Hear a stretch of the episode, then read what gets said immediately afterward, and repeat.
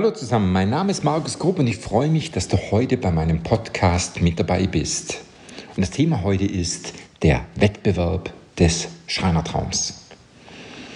Um es gleich vorwegzunehmen, ja, es gibt ihn. Zu meinem ganz großen Leidwesen, es gibt ihn und er ist sogar sehr, sehr, sehr kompetent.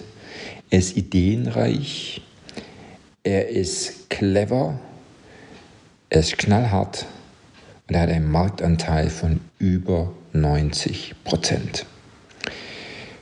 Also, dass wir uns richtig verstehen. Wir reden jetzt nicht über die Mitbewunderer. Wir reden nicht über Hersteller, die versuchen, das Patent zu umgehen oder zu leugnen, dass es es gibt oder versuchen, das zu kopieren. Über die rede ich nicht, sondern wir reden über den wirklichen, den einzigartigen, den ganz besonderen Wettbewerb des Schreinertraums. Nämlich und du wirst es dir gedacht haben, es ist die Angst.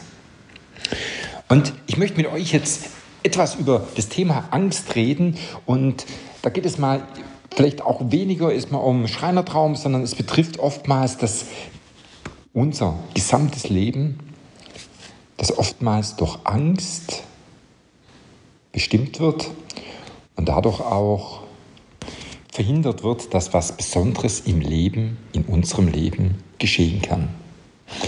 Wir haben Angst vor Neuem. Da kommt einer daher und sagt, wir nehmen eine Halbformatplatte, machen eine Fräsung raus, bohren dort horizontal, legen die ganzen Teile, die Platte drauf, drücken Start und nach kurzer Zeit, nach Viertelstunde, 20 Minuten, ist die gesamte Platte fix und fertig und ich kann die Teile herunternehmen. Und du sagen,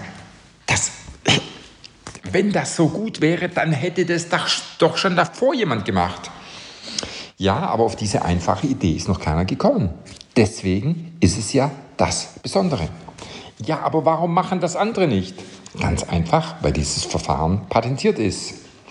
Und ich muss dabei denken an Tetra Pak. Tetra Pak 1951 sind drei Jungs auf die Idee gekommen zu sagen, hey, wir könnten doch mal Milch anders verpacken.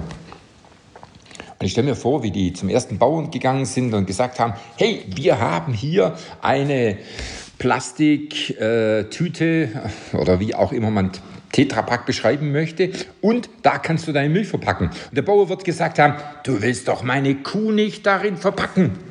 Nein, das nicht, aber deine Milch. Ja, aber wenn das so toll wäre, dann wäre doch schon jemand anders auf die Idee gekommen. Bisher gibt es die Milchkanne und es gibt die Glasflasche.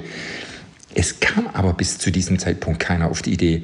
Ja, aber wenn das so toll ist, dann machen das doch andere auch. Und die, die drei Jungs haben wahrscheinlich gesagt, ja, aber das ist ein Patent. Und mit dieser Erfahrung sind sie zum zweiten Bauern gegangen und dort genau das Gleiche. Das Hauptthema war die Angst. Und wenn man heute schaut, Tetra Pak hat im Jahr 2015 über 24.000 Mitarbeiter gehabt und über oder fast 12 Milliarden Umsatz gemacht. Aber am Anfang die große Angst vor diesem Neuen. Und ich war heute, wo ich in einem Lebensmittelladen war, da siehst du ja fast nur noch Tetra Pak, Glasflaschen. Oder wann hast du das letzte Mal eine Milchkanne im Kühlregal in deinem Supermarkt gesehen. Wir haben Angst vor Neuem. Oder der erste Kunde, der eine Glühbirne gekauft hat, die Edison erfunden hat. Ich möchte nicht wissen, wie der diese in die Fassung geschraubt hat und wie es ihm erging, als er mit dem Finger auf den Lichtschalter ging. Ich weiß nicht, ob er eine Ritterrüstung angehabt hat oder eine Schutzbrille und einen Sturzhelm oder was auch immer, aber ich bin sicher, dieser Mensch hatte Angst. Aber ohne diese Angst zu überwinden, wäre es nie hell in seinem Leben geworden. Nächstes Beispiel ist zum Beispiel äh, diese Mondgeschichte mit Elon Musk. Ja, ich gebe es zu, mich würde Stand heute keiner auf den Mars bekommen. Auch das Argument, dass ein Tesla bald da oben sein wird, wird mich nicht davon überzeugen, weil ich sage, dann fahre ich lieber mein Auto hier. Aber es kann sein, dass in ein paar Jahren das Ganze sich komplett dreht und es vielleicht täglich so ist, dass wir zum Mittagessen auf den Mars fliegen. Warum nicht? Immer wenn etwas Neues kommt, Immer wenn etwas kommt, was wir bisher nicht gewohnt sind, werden wir doch durch Angst regiert, oder?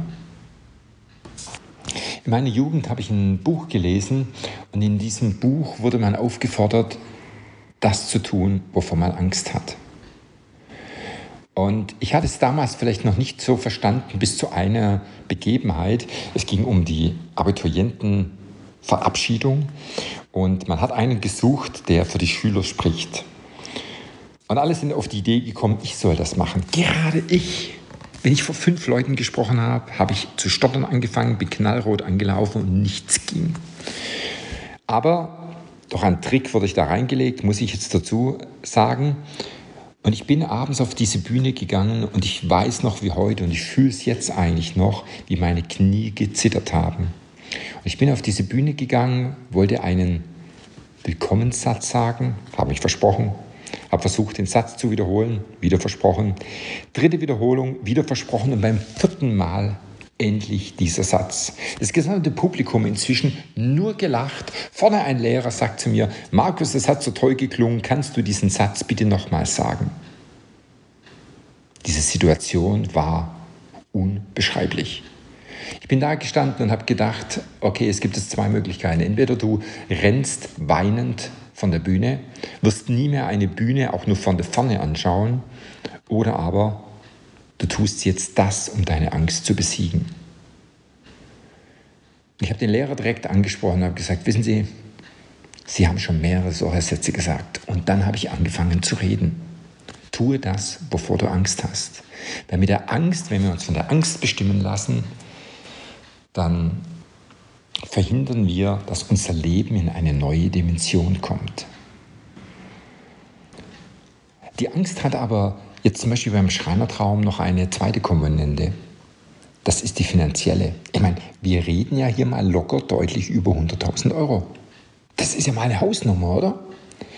Wenn da was schief läuft, dann ist ja nicht nur das Geld futsch, da kann ja sein, die ganze Firma ist futsch. Mein Vater hat mir als ich in Betrieb eingestiegen bin, einen Spruch mit auf den Weg gegeben und der hieß, Markus, es kommt nie darauf an, wie viel Geld du ausgibst. Es ist immer die Frage, wann du das Geld wieder siehst. Ich kann mir für 100 Euro eine Kuhtränke kaufen, wo ich das Geld nie wiedersehe, weil ich keine Kühe habe. Oder aber ich kann mir für 100, 200 oder 300.000 Euro etwas kaufen. Wenn sich das amortisiert, dann ist das mit Abstand die bessere und auch die beste Investition. Ich muss zugeben, dass ich vor kurzem das erste Mal in meinem Leben eine Amortisationsrechnung manipuliert habe.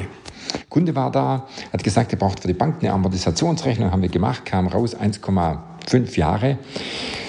Und ich habe mir das angeschaut und habe gedacht, oh nee, das ist ein bisschen eng. Wir haben es nochmal nachgerechnet und haben festgestellt, wir wären eigentlich fast auf 1,4 Jahren statt 1,5. Und der Kunde wollte schon freudestrahlend die Rechnung einpacken und hat gesagt, ich gehe jetzt zur Bank, legt ihnen das hin, die müssen mir das Geld geben. Ich habe gesagt, stopp, stopp, stopp, stopp, stopp, lass uns das nicht tun. Das glaubte kein Banker. Der wird nämlich sagen, das hat er noch nie gehabt.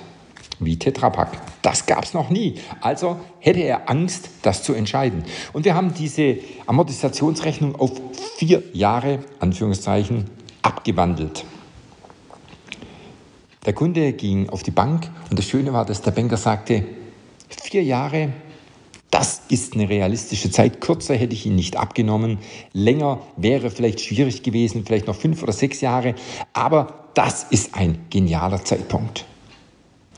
Und wenn du davor Angst hast, geh mal die Rechnungen mit uns durch.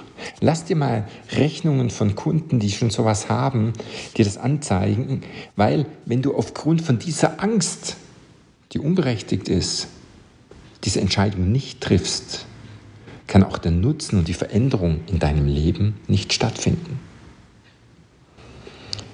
Und die Frage ist, wie begegnen wir unserer Angst? Wie begegnest du deiner Angst? Da gibt es ein ganz tolles Gegenmittel, nämlich den Mut. Und das Wort Mut besteht ja aus diesen drei Buchstaben, nämlich M. M steht für Machen. Dinge einfach machen, indem du, der zweite Buchstaben von Mut, nämlich U, umdenkst. Ich liebe es, quer zu denken. Ich liebe es nicht von oben nach unten, sondern ab und zu einfach die Dinge mal von einer anderen Perspektive, von der Seite anzuschauen.